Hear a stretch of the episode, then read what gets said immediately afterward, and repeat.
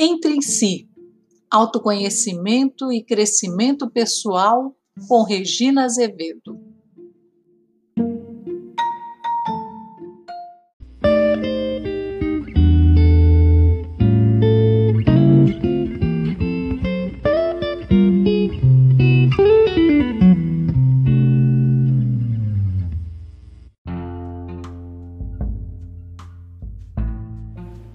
Depressão, tristeza sem fim.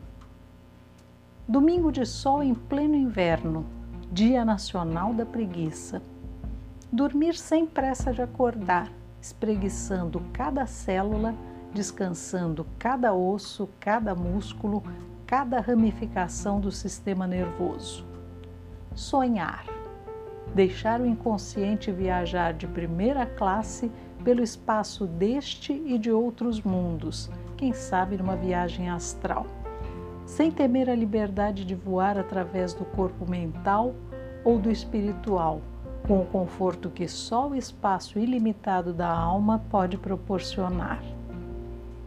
Flutuar, deixar-se ir, dar piruetas na imensidão do universo e depois voltar. Instantaneamente voltar o smartphone vibra sem parar. Imediatamente voltar. Abra os olhos. De volta à realidade, o rugido eletrônico parece amplificado dentro da minha cabeça a cada tremor. Quem liga para um ser humano às nove da madrugada em pleno domingo? Nenhum amigo me tira da cama antes das dez da madrugada num domingo, ouviu bem? Do outro lado, a voz tímida e chorosa de uma grande amiga não tem muito o que dizer. Depois de devidamente identificada, arregalo os olhos da mente e começo a lhe dar atenção. Passado o mau humor por ter sido interrompida no melhor da minha viagem imaginária, percebo que a criatura tem algo importante a me dizer. Ela conta que acordou bem cedo e muito triste a que horas? Talvez às três ou quatro da manhã. Para mim, isso é alta madrugada. Não sabe ao certo, nem olhou para o relógio. Acordou com uma pontada no peito e pensou: é bom chamar alguém, acho que estou tendo um ataque. Mas o ataque não veio e ela foi se aguentando, esperando um horário mais decente para contar a história dessa suposta síncope que não aconteceu. Aliás, isso parece acontecer há semanas.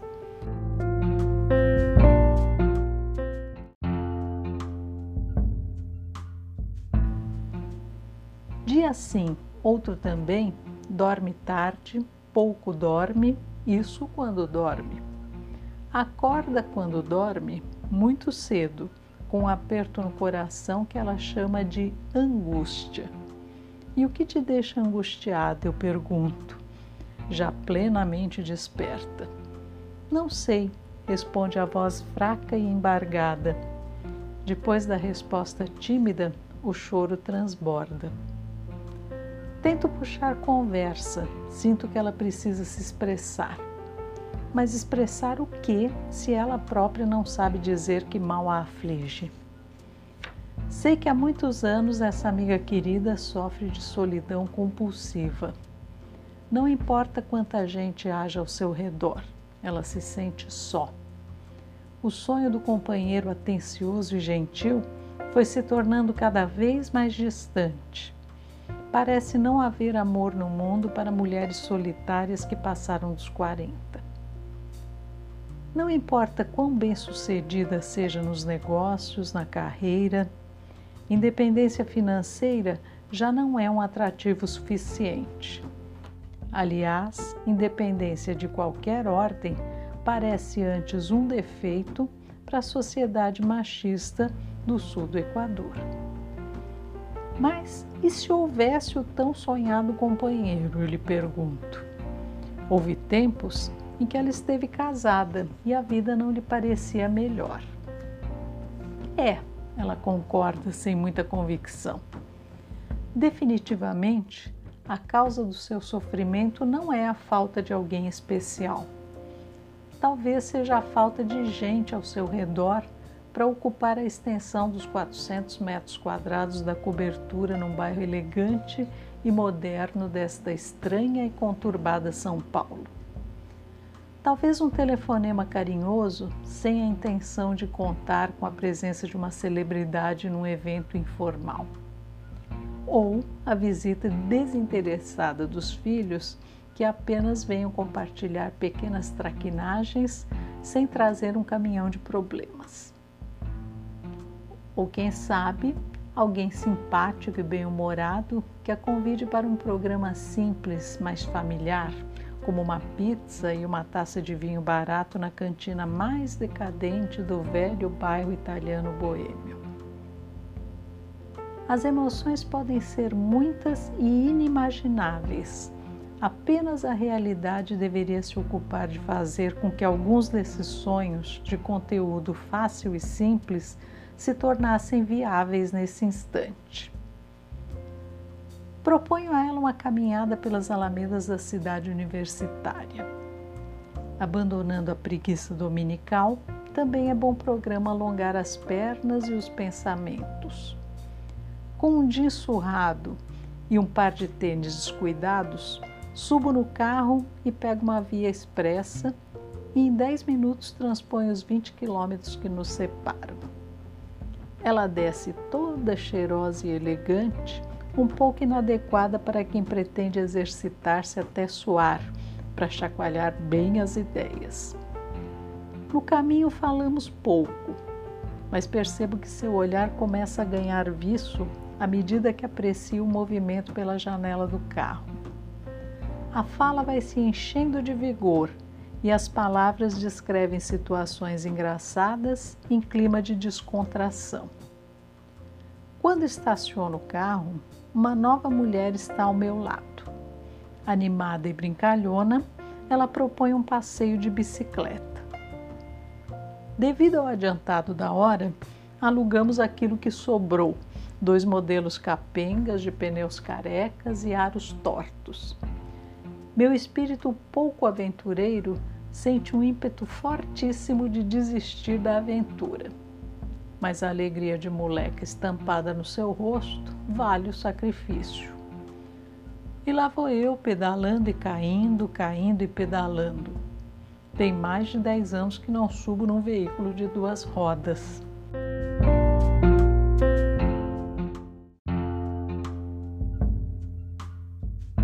E ainda dizem que andar de bicicleta é como fazer sexo, uma vez que se aprende, jamais se esquece. Ela se diverte com a minha piada sem graça e principalmente com a minha falta de jeito. Com a leveza de uma gazela, dispara na frente tão feliz quanto da primeira vez que pilotou um triciclo.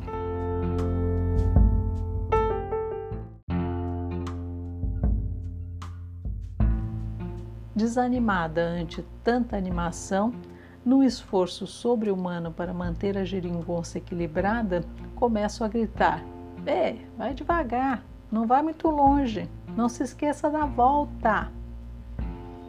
Meia hora atrás, uma séria e triste senhora quarentona me tirava da cama e se punha a lamentar.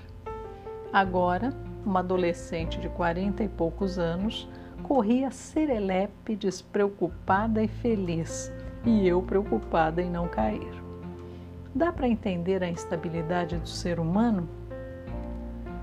Todos temos nossos dias nublados, por mais que faça sol ou seja feriado prolongado, às vezes nuvens carregadas embaçam os olhos da nossa mente e do nosso coração.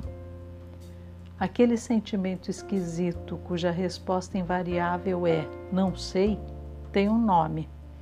É apontado por médicos e terapeutas como depressão. Mal moderno, desconhecido nos tempos de juventude de nossos bisavós, parece ter sido incorporado pela humanidade deste século como um arquétipo absolutamente natural. É da natureza do homem a tristeza, igualmente inútil, mas com uma causa definida. Se alguém lhe dirige ofensas, se a sua orquídea predileta morre em plena floração, se o seu bichano desaparece, se você leva um fora de uma pessoa querida, é natural sentir-se triste.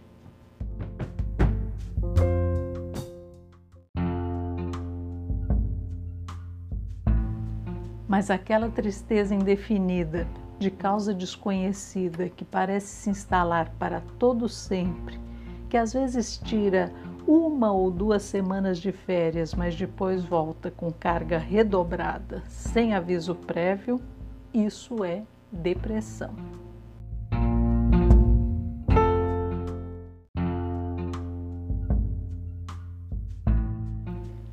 Questão mais incômoda no que se refere à depressão é a maneira de combatê-la, já que geralmente desconhecemos suas causas. Os sintomas, porém, são facilmente detectáveis. Fisicamente, um cansaço prolongado, injustificado ou resultante da insônia, muitas vezes, é bastante comum nas pessoas deprimidas. A preguiça é outra característica.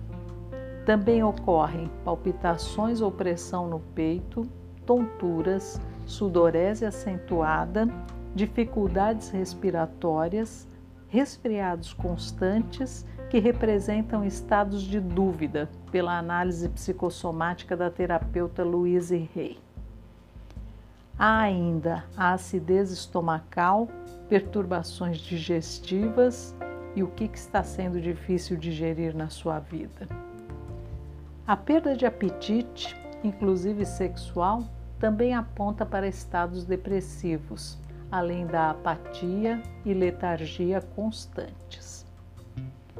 Entre os sintomas psicológicos mais comuns, destacam-se momentos de profunda tristeza, choro compulsivo sem causa aparente, hostilidade, irritação, principalmente com aqueles que estão de bem com a vida.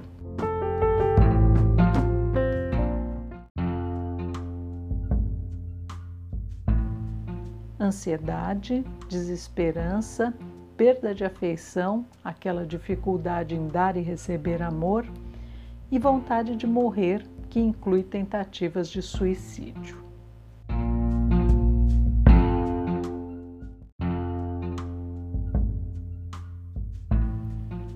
As causas, como já dissemos, são desconhecidas da pessoa que experimenta depressão mas se refletem na sua vida prática de diversas maneiras.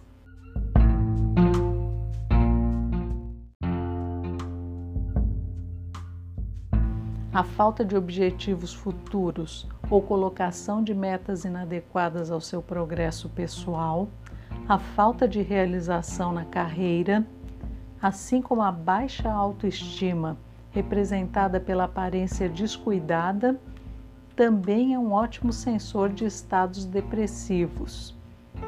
São pistas que tornam possível identificar o mal com maior clareza, para que possamos diagnosticá-lo e enfrentá-lo. Às vezes, a pessoa se pega fazendo comparações absurdas do seu potencial em relação a outras pessoas, valorizando apenas as qualidades dos outros e exagerando seus próprios defeitos sem observar as fraquezas de terceiros.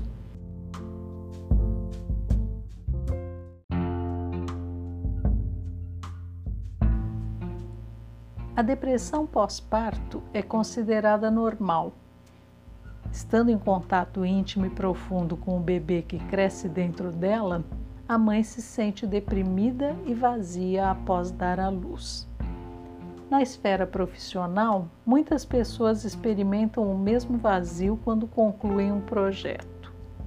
Observou-se que os grandes empreendedores mantêm a mente sempre aberta a novas e ousadas criações, projetando-se nos planos que ainda estão por vir.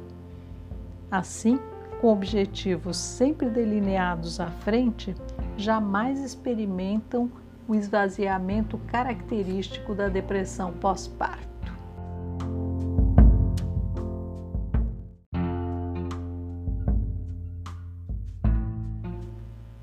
A sensação de frustração e consequente estado depressivo, paradoxalmente, acompanham os que padecem de hiperatividade intelectual. Se os planos ficam só na esfera mental e nunca se realizam no mundo material, tornam-se assustadores fantasmas a entristecer o seu Criador. Quando alguém nos desaponta, também é comum cairmos em depressão esta é uma das armadilhas mais perigosas deste estranho mal. Aqui é útil lembrar que ninguém é capaz de fazer você sentir-se desta ou daquela maneira. Sentir-se é um verbo reflexivo que só acontece dentro de você, com a sua permissão.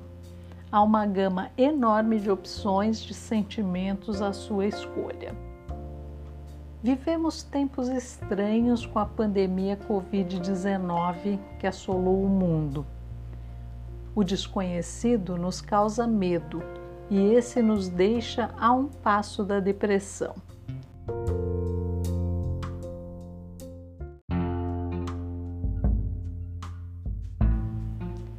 É preciso reunir todo o conhecimento de nossa bagagem pessoal para driblar a depressão neste momento. Os métodos mais conhecidos para o tratamento da depressão ao longo da história são a administração de medicamentos, a eletroterapia e, mais tarde, a psicoterapia. O primeiro e mais antigo teve origem através dos curandeiros e xamãs primitivos.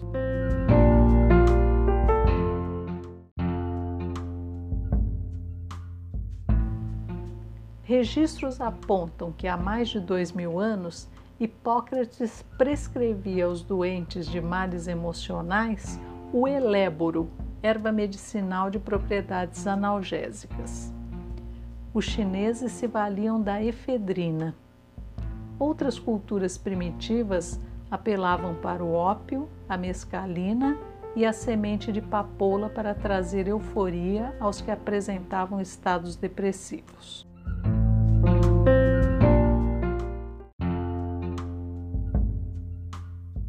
A partir de meados dos anos 50 e na década de 60, principalmente, as drogas antidepressivas ganharam impulso nos Estados Unidos.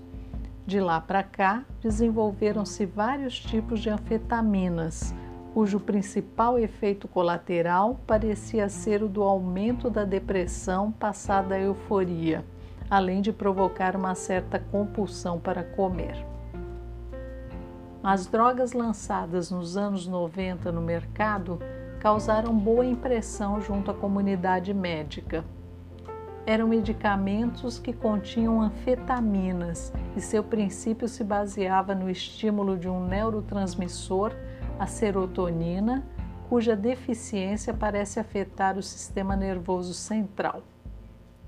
A disfunção desse neurotransmissor vem sendo apontada como a causa mais provável da depressão.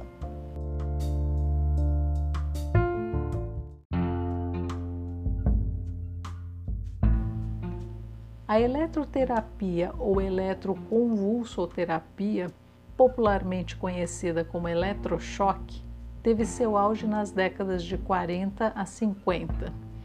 Nesse tipo de tratamento, uma corrente elétrica é aplicada no cérebro através do crânio, estimulando a neurotransmissão. Muito controvertida e bastante criticada por sugerir, principalmente aos leigos, que o choque elétrico pudesse funcionar como uma espécie de punição, na realidade é aplicada com o paciente anestesiado, sendo totalmente indolor. Os principais efeitos colaterais registrados nos depressivos que se submeteram a esse tipo de tratamento foram dores de cabeça, confusão mental e perturbações de memória, embora nada tenha sido cientificamente comprovado que evidenciasse a ligação direta entre esses efeitos e a eletroterapia.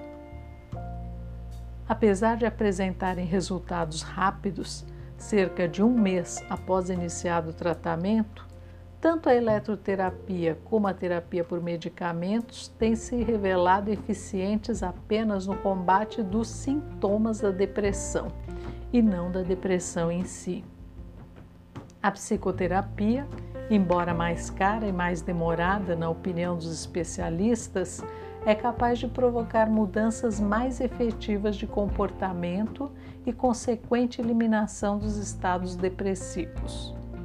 Alguns psiquiatras recomendam a combinação desta com uma das terapias anteriormente descritas para minimizar os males causados pela depressão enquanto esta não é totalmente eliminada. É sabido através da programação neurolinguística que todo aprendizado, comportamento e mudança ocorrem na esfera do seu inconsciente. Por isso, ele é um instrumento importantíssimo na eliminação de estados depressivos, bem como as técnicas de PNL são ferramentas eficazes para auxiliar qualquer processo terapêutico adotado. É comum ouvir das pessoas, vez por outra, a frase estou deprimido Qualquer pequena frustração ou tristeza passou a ser tomada como sinônimo desse mal de difícil erradicação, principalmente por sua complicada identificação.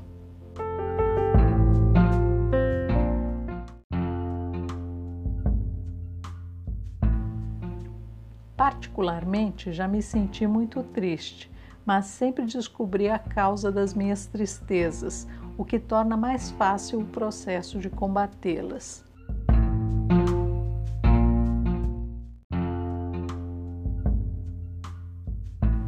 Percebo, a exemplo da sabedoria popular que me foi transmitida por meu pai, que a depressão, como qualquer outro distúrbio de humor, pode ser do tipo que dá forte e passa depressa.